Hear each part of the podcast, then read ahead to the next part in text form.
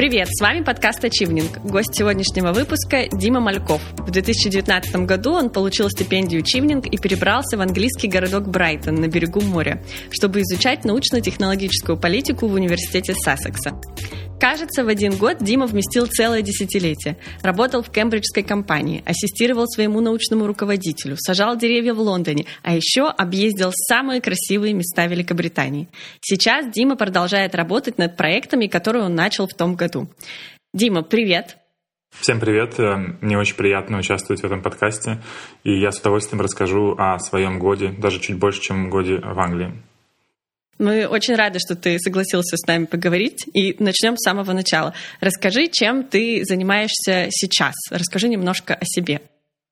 А, да, так получилось, что после магистратуры а, я решил взять небольшой брейк, тем более, что в ковидные времена мы все очень сильно устали, и я подумал, что после магистратуры я не хочу сразу врываться в какие-то новые большие проекты, я хочу немножечко дать себе остыть, а, остудить свой пыл и понять, чем мне все-таки хочется заниматься. И на самом деле после магистратуры, на мой взгляд, это очень правильное решение, потому что очень много мыслей, очень много а, вариантов сразу в голове, но хочется найти именно тот вариант, над которым будет э, не стыдно потом и э, долго работать на протяжении многих лет, а, и найти работу, которую действительно полюбишь. У меня такой опыт уже был в прошлом. Я уже заканчивал магистратуру один раз э, в Барселоне.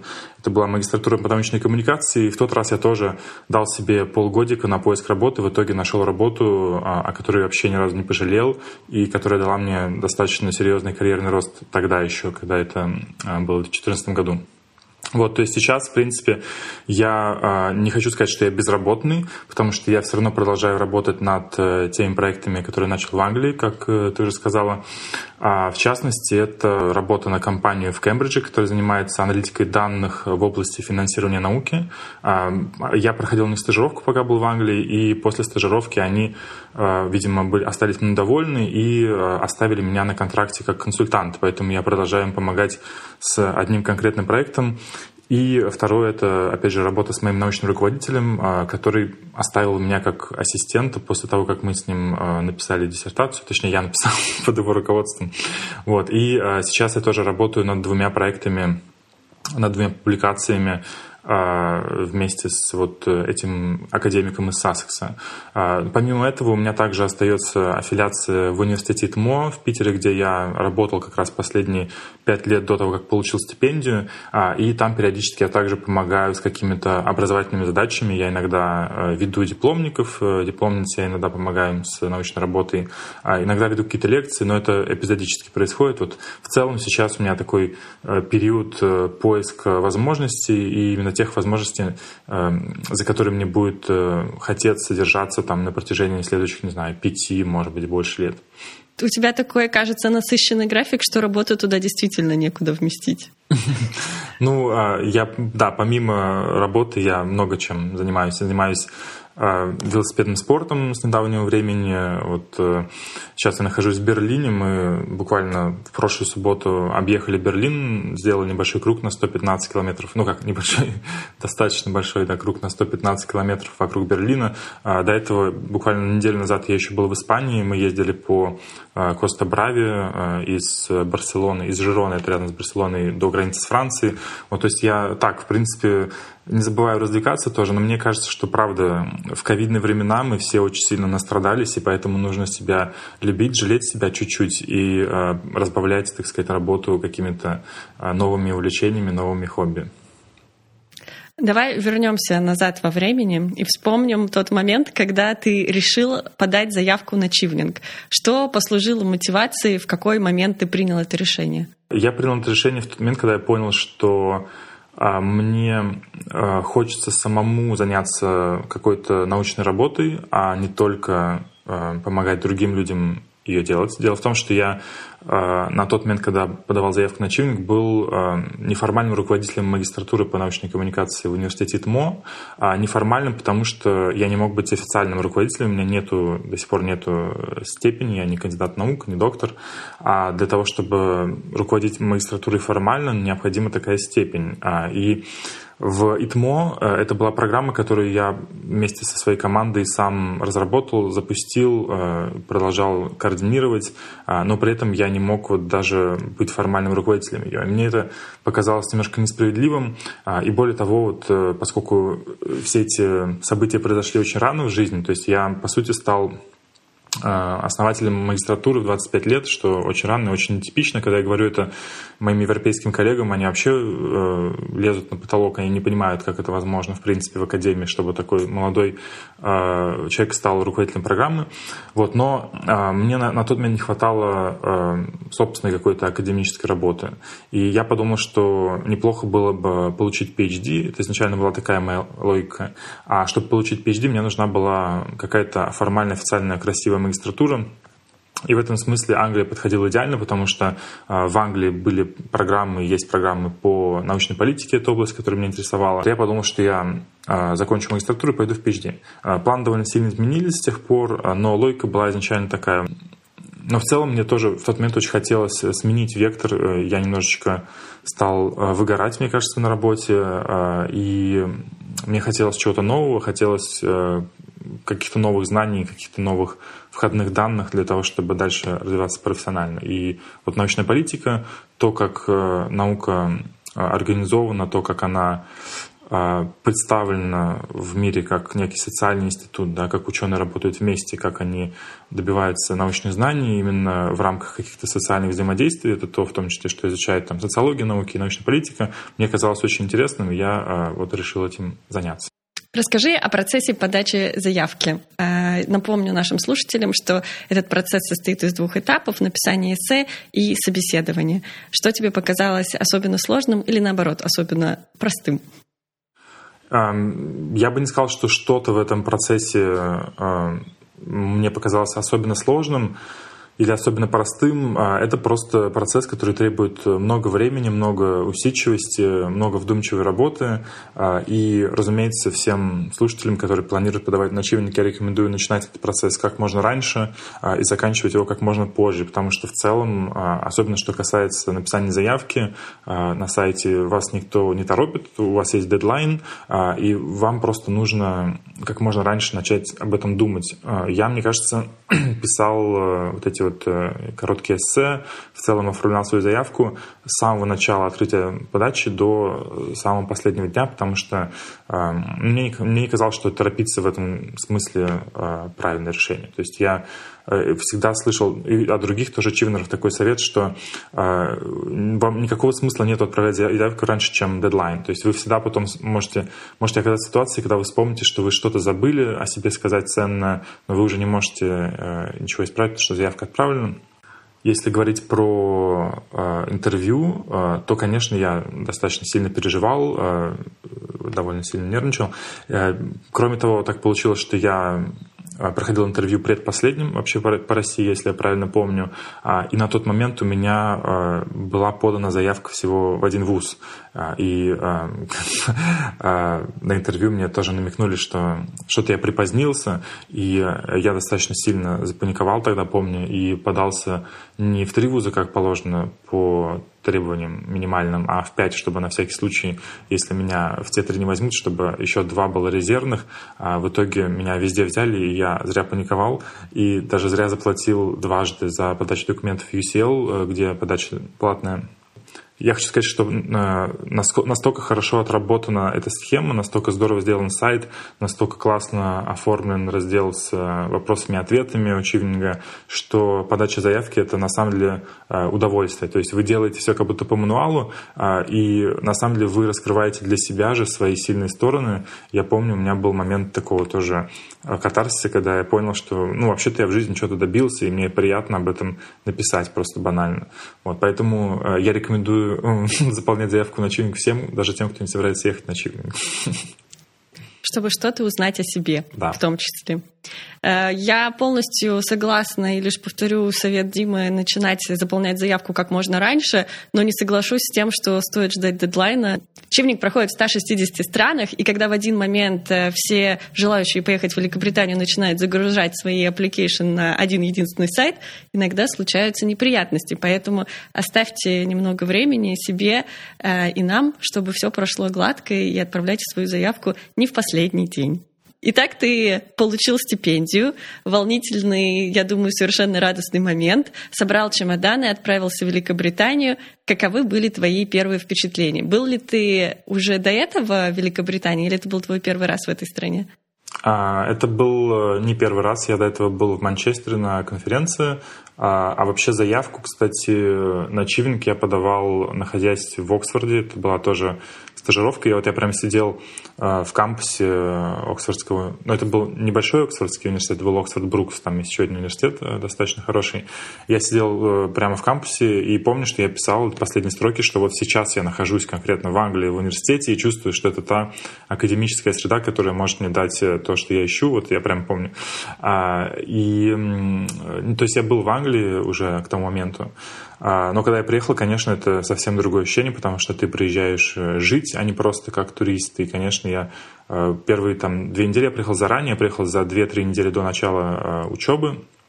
А, я наслаждался этим моментом очень сильно. Я искал жилье и попутно просто проникался вот э, атмосферой Англии. Э, жил в небольшом городочке рядом с Брайтоном э, первые несколько недель.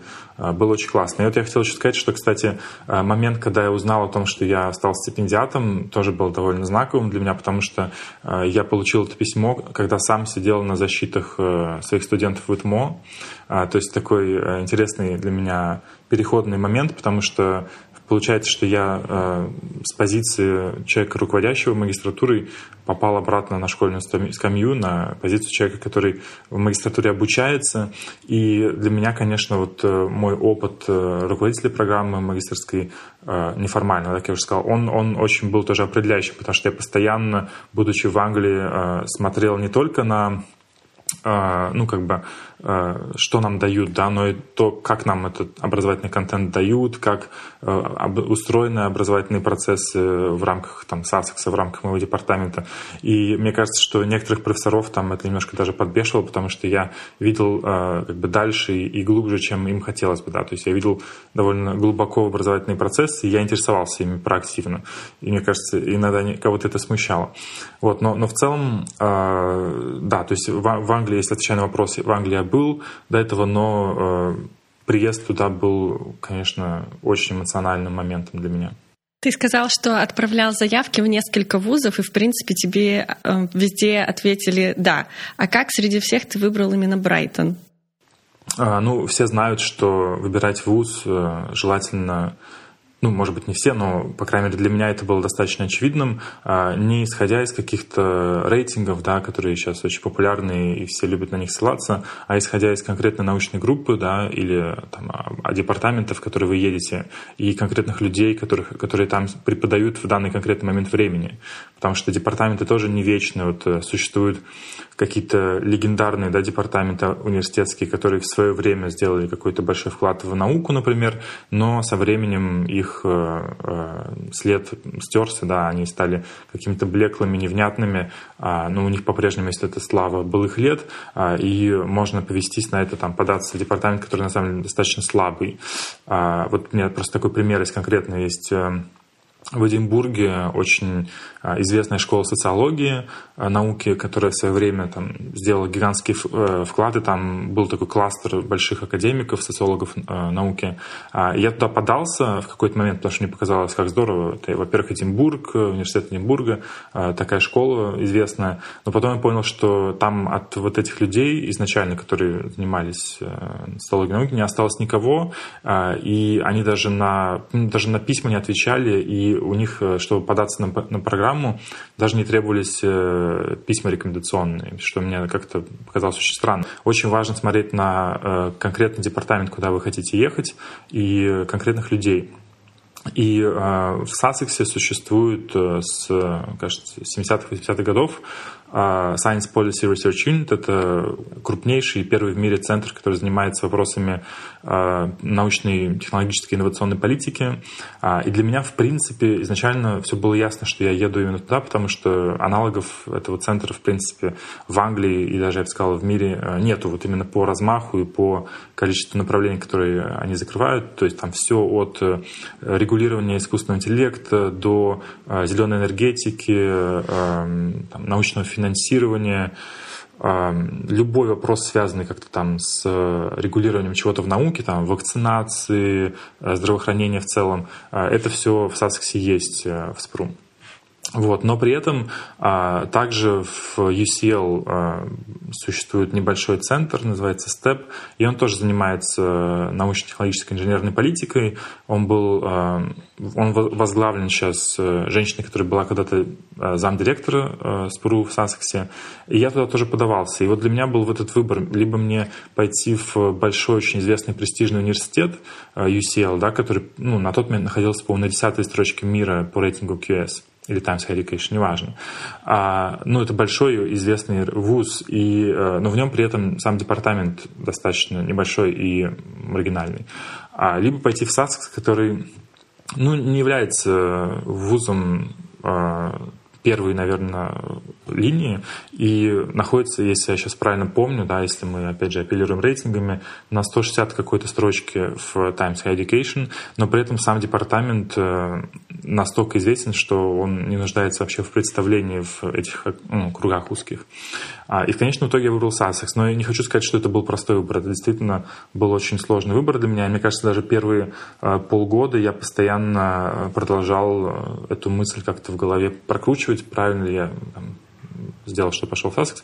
В итоге я не жалею ни в коем случае. Мне кажется, я получил именно то, что хотел, получил более глубокие академические знания. И более того, а, то есть почему как бы Лондон? Лондон я рассматривал как а, потенциальный хаб профессиональный. То есть если я окажусь в Лондоне, значит я смогу больше контактировать с а, именно индустрией, возможно, больше контактов полезных унесу а, в индустрии. Но а, из-за пандемии на самом деле все эти возможности очень сильно обнулились, а, и в конечном итоге я вряд ли что-то потерял, а, ну, потерял даже в, в этом плане э, за счет того, что поехал в Сассекс. И более того, а, многие мои друзья в Лондоне во время пандемии оказались оказались во время локдауна оказались запертыми в своих небольших квартирах там, да, в городе, в то время как я жил в доме рядом с э, Югдаунс, это гигантский национальный парк, то есть я мог в любой момент выйти на природу, и там я мог, не знаю, часами просто гулять по этим э, перекатывающимся зеленым холмам. Э, и это было прекрасно. То есть я... И в целом э, локдаун был не такой строгий в Брайтоне, как в Лондоне, э, поэтому как бы я чувствовал себя гораздо более свободным в это время. Спасибо тебе за подробный э, рассказ. Ты уже затронул тему коронавируса в Великобритании. Как раз твой год учебы выпал на пандемийное время. Расскажи, как вообще адаптировалась студенческая жизнь к новым реалиям? Как ВУЗ, возможно, поменял программу? Что происходило в то время? Um... Ну, э, да, все, все, наверное, это время помнят по-своему.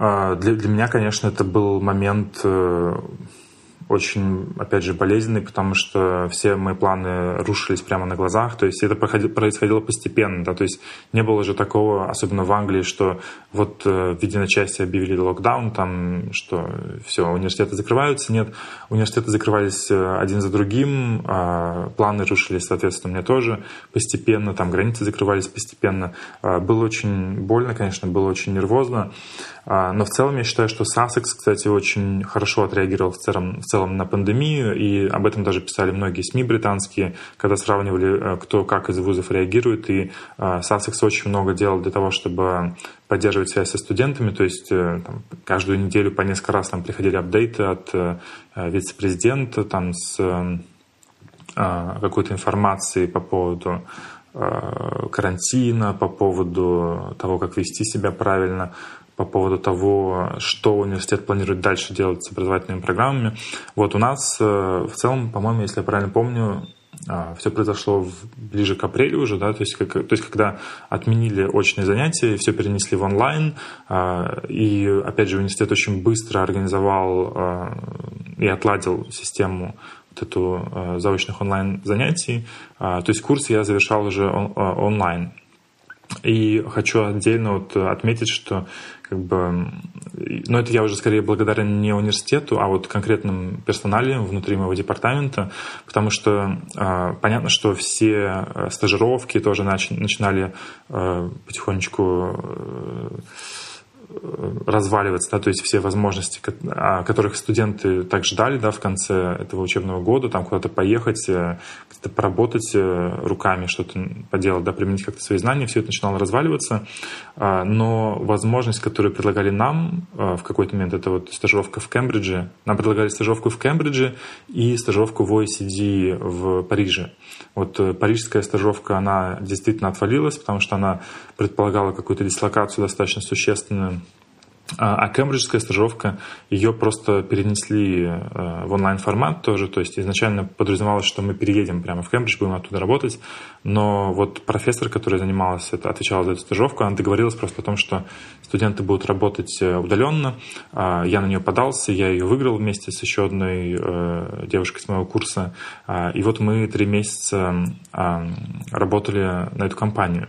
И я безумно благодарен, конечно, университету и департаменту и вот конкретной конкретному профессору за то, что они в пандемийные времена сумели организовать э, стажировку такую. А, это было, это было очень большим, мне кажется, дополнением к моему году в Англии. И из этой стажировки также я был вынужден в каком-то смысле, но я был рад этому, я э, отсрочил сдачу своего диплома до января официально. Э, то есть я все лето, нет, даже август, сентябрь, октябрь я стажировался, и только после этого я начал писать диплом. Э, когда большинство моих э, одногруппников и вообще друзей в Англии уже к этому моменту свой диплом сдали. А, но мне это дало на самом деле больше времени, чтобы подумать над своей работой и сделать ее более качественно, как мне кажется. И я хочу также вот э, сказать большое спасибо Чивинку, потому что он поддержал меня вот в этот период, когда я был вынужден оставаться в Англии, да, то есть я еще не мог в Россию уехать, потому что мне нужно было писать диплом свой. А, ты изучал научно-технологическую политику, верно? Да. А можешь рассказать для тех, кто не близок к этой сфере, о чем она, э, что это за предмет такой и как эта сфера работает в Великобритании, чем это отличается от России? Ну, э, это очень большая э, дисциплина, э, в которую входит много-много разных поддисциплин. А, но в целом это про а, управление, про организацию, про администрирование науки, технологий, инноваций, а, про то, что мы можем на сегодняшний день сказать, например, о практической пользе от э, фундаментальной науки. То есть очень много споров вокруг вообще необходимости финансирования науки, финансирования конкретных направлений, потому что, ну, конкретно моя, специализация в большей степени это финансирование науки, и э, сейчас, поскольку все больше и больше ученых, все меньше и меньше ресурсов одновременно на науку, э, возникает вот этот вот острый момент с тем, а на что мы даем деньги и почему. То есть, да, то есть мы э, правильно ли мы делаем, что мы финансируем, например, какой-нибудь ЦЕРН, да, там и физику э, элементарных частиц, хотя у нас огромное количество более насущных проблем. Я не говорю, что это неправильно. Я как бы считаю, что фундаментальная наука, такая как та, что делается в ЦЕРНе, она очень важна, потому что она часто ведет к каким-то а, непредвиденным а, скачкам технологическим, но а, эти споры, они очень актуальны, и академики пытаются при помощи каких-то методологий более-менее отлаженных понять, что действительно выгоднее финансировать в науке, а что нет.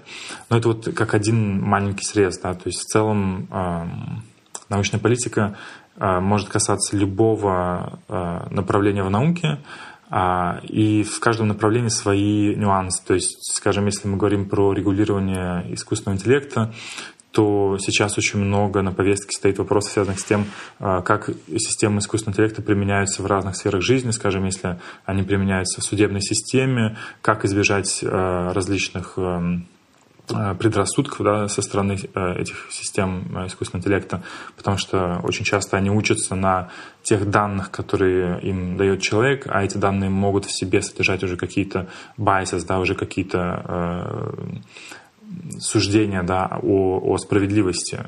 А, и, соответственно, система будет выдавать вам вердикты уже основанные на каких-то, может быть, не всегда оправданных суждениях. И а, это тоже сейчас большой вопрос там, в академическом сообществе, как регулировать, скажем, систему искусственного интеллекта.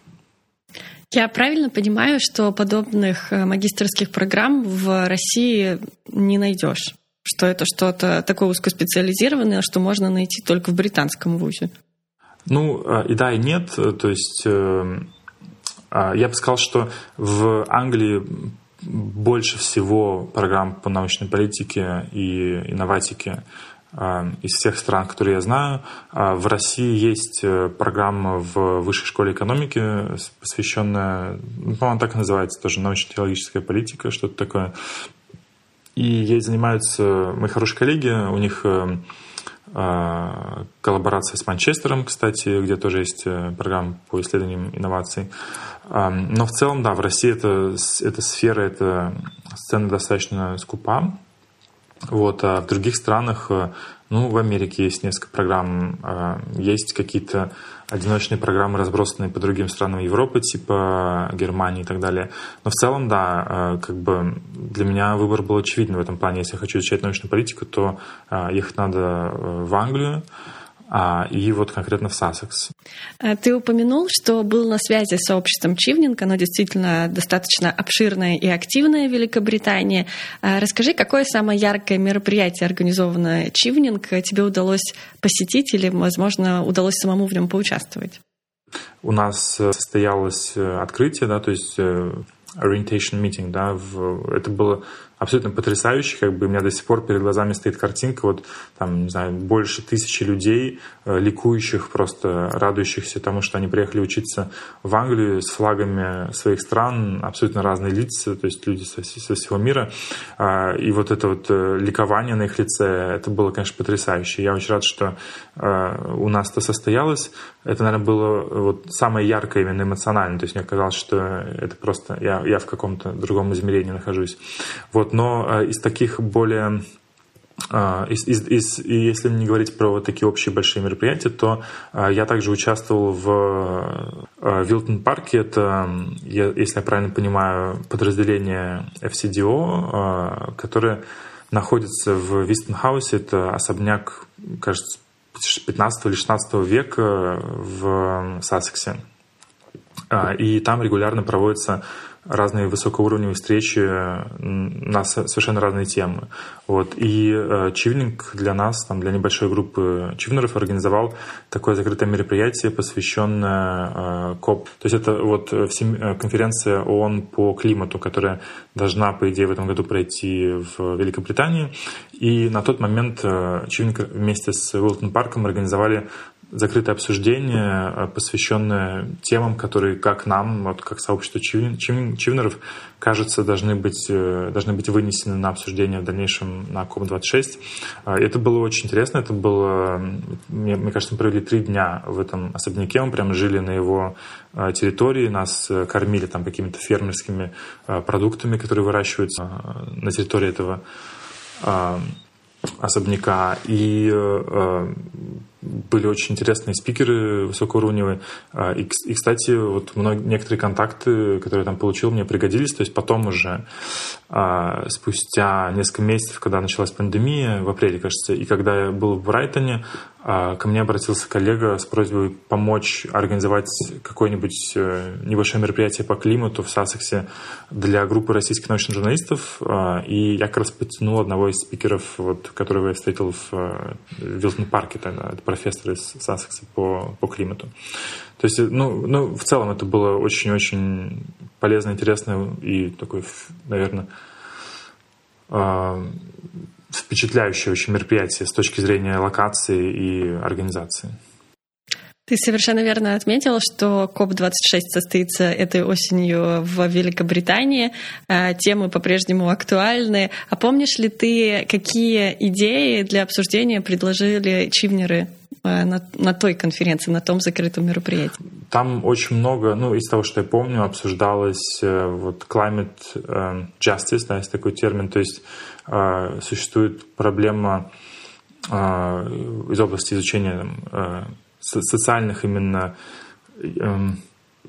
социальных последствий изменения климата, то, что вроде как изменение климата вызвано действиями больших экономик, да, то есть больших эм, с точки зрения потребления энергии да, и, соответственно, выбросов да, СО2 в атмосферу. Но при этом а, страдают больше всего и, вероятнее всего, пострадают больше всего а, достаточно небольшие а, страны, которые, в общем-то, сами для того, чтобы запустить эти процессы климатические, сделали вообще ну, практически ничего не сделали для этого. Да? То есть какие-то небольшие островные нации, да, которые могут оказаться под уровнем моря там, в ближайшие, не знаю, десятилетия. И, и, и кто за это должен отвечать, и, и как это вообще ложится в наше понимание справедливости, а, какой-то социальной и геополитической. Это вот очень большой вопрос, на который нет никакого однозначного ответа. И я помню, что а, вот э, эта конкретная тема поднималась неоднократно. Ну и в целом поднималась, разумеется, тема э, диалога между странами и нахождения какого-то консенсуса э, между странами, для которых э, ископаемые топлива э, особо ничего не решают, и странами типа России, для которых они решают э, все в экономическом плане. Ты был занят учебой, стажировкой, посещением мероприятий, конференций, э, и тем не менее находил время, чтобы попутешествовать. Мы видели твои потрясающие фотоотчеты из Великобритании. Расскажи, как тебе удавалось совместить приятное с полезным, и есть ли бюджетные способы путешествия по Великобритании? Этот вопрос всегда актуальный. Mm-hmm. Ну, на самом деле, путешествовать я бы хотел гораздо больше, чем э, то, что у меня получилось. У меня э, в расписании занятия были пять раз в неделю, поэтому оставались только выходные, на самом деле, на какие-то разъезды. Меня это, конечно, огорчило, когда я приехал, но, да, тем не менее, я как-то э, справлялся там в каникулы, очень много выезжал, очень много выезжал когда от нас не требовалось какое-то физическое присутствие там уже в Сасксе во время пандемии, когда это было возможно путешествовать уже после локдауна. Вот, но а, в целом из таких из моих поездок, наверное, больше всего мне запомнились наши поездки с друзьями в кемпинге. И я побывал а, с палатками, да, то есть в каких-то походах в Пик-дистрикте, в Лейк-дистрикте, в Дартморе, это большой национальный парк, на а, на западе Англии, на, за, на западном побережье. А, кстати, это место, которое вдохновило Конана Дойля написать как раз «Собаку Баскервилли», потому что это такой а, национальный парк находится на буграх таких болотах. Вот. Побывал в Шотландии я, у нас была абсолютно эпичная поездка, там у нас было 15 человек, мы ездили а, по... объехали практически всю Шотландию и несколько ночей тоже ночевали в палатках. И на самом деле это достаточно и есть как раз, является как раз наиболее бюджетным способом путешествия по Англии, когда вы собираете достаточно большую компанию. Не знаю, насколько это все актуально, конечно, в условиях пандемии э, собрать большую компанию, но, э, разумеется, когда вас много, у вас расходы сразу значительно падают, а, потому что вы покупаете еду на всех, вы э, живете в каких-то более удобных локациях. То есть и, и я помню, что за, по-моему, 10-дневную поездку в Англию там, я лично заплатил, наверное, ну, может быть, фунтов 200-250, что кажется очень немного. Вот, а для того количества эмоций, которые мы получили. Ну и в целом, как бы, вот кемпинг, мне кажется, это наиболее бюджетный из всех вариантов, потому что вы не платите за проживания, при этом получаете просто дозу эмоций, а, которая, наверное, перекрывает э, все возможные эмоции, которые вы получили бы от проживания в каком-нибудь отеле. Ну, вот представим, что смотрим фотоальбом про твой год в Великобритании. Вот листаем страницы, смотрим снимки. Если нужно выбрать одну э, иллюстрацию твоего чивнинг года, то что это будет за момент? Какую картинку ты поместишь к этой э, главе своей жизни? А, наверное, я бы выбрал э, из всех моментов э, момент э, из нашей поездки в Шотландию, когда мы кемпили в э, так называемый Lost Valley. Это очень красивая долина в Highlands в Шотландии.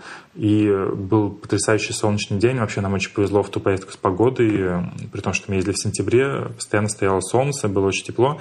И э, мы в этой долине э, с ребятами, меня мы играли в крикет, и, не знаю, это было как-то очень необычно, сюрреалистично. То есть мы в какой-то долине дикой, где-то за, наверное, полтора часа ходьбы от э, ближайшей дороги, а, и у нас с собой вот эти клюшки для крикета, мячи, и, и мы играем в нашей дружной, замечательной компании в крикет. Это было довольно необычно. Я бы, наверное, поставил это на первое место, хотя это очень мало общего, ну, очень мало связано с моей учебой или работой в Англии, но это просто такой необычный, очень запоминающийся момент. Крикет, мне кажется, это что-то очень английское. Да, да, да, тем более. Ну, я впервые в него в жизни играл там, да. Вообще очень много попробовал э, разных э, игр с ракетками, которые, я так понимаю, очень близкие сердцу англичанина. А в сквош я поиграл впервые в жизни тоже в Англии, а, и мне очень понравилось. Очень много играл в бадминтон, э, в настольный теннис. А, большой теннис, к сожалению, не поиграл, потому что либо погода, либо что-то еще мешало, но вот э, сквош, э, я думаю, что рекомендую всем попробовать. Дима, спасибо тебе большое за твои чудесные ответы. Мы подошли уже к финалу нашего интервью. Какие три вещи стоит взять с собой обратно из Великобритании в Россию? А, я попробовал в Англии несколько абсолютно э, в хорошем смысле наркоманских вещей. Вот э, очень рекомендую взять с собой обратно пачку сконов. Давайте даже так, вот это будет три вещи, которые надо взять обратно. Это э, сконы, это такие британские кексики, если кто-то не знает. Clotted cream, это, я даже не знаю, это такой сливочный крем специальный, я нигде его не видел, кроме э, как в Англии. Очень по текстуре напоминающий масло, но на вкус как, как сливки какие-то сбитые. И третье – это клубничный джем. И вот это три вещи, которые надо с собой взять из Англии, потому что э, сочетание сконов с clotted cream и клубничным джемом является, наверное, одним из самых ярких вкусовых сочетаний в моей жизни и в моей жизни, жизни в Англии. Отлично. Гастрономия наше все. Э, уже идет активно прием заявок на стипендию Чивнинг на грядущий учебный год. Какой совет ты дашь тем, кто планирует попробовать свои силы? Я, я советую не стесняться своих амбиций, какими бы странными они, может быть, не были. А, только вы знаете, чего хотите в жизни. И ваша задача в этом смысле наиболее понятно и красиво и осознанно построить нарратив вокруг э, того, что с вами в жизни уже приключилось, и э, как вы считаете, ваш опыт в Англии поможет вам э, эти приключения расширить в будущем.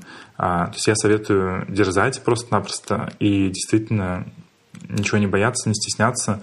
А, то есть я, для меня это я этот момент также пережил. То есть я, я, я долгое время думал, а, там, достоин ли я такой стипендии замечательной, стоит ли мне вообще подаваться. И а, ну, в какой-то момент просто себя пересилил, переборол а, свои как бы, переживания, страхи, просто взял и подался. И всем очень рекомендую просто брать и подаваться. Тим, спасибо большое. Очень, мне кажется, полезный совет, которым стоит руководствоваться. А, надеюсь, наши слушатели так и поступят. Спасибо большое, Яна. С вами был подкаст Achieving. Слушайте нас в следующих сериях.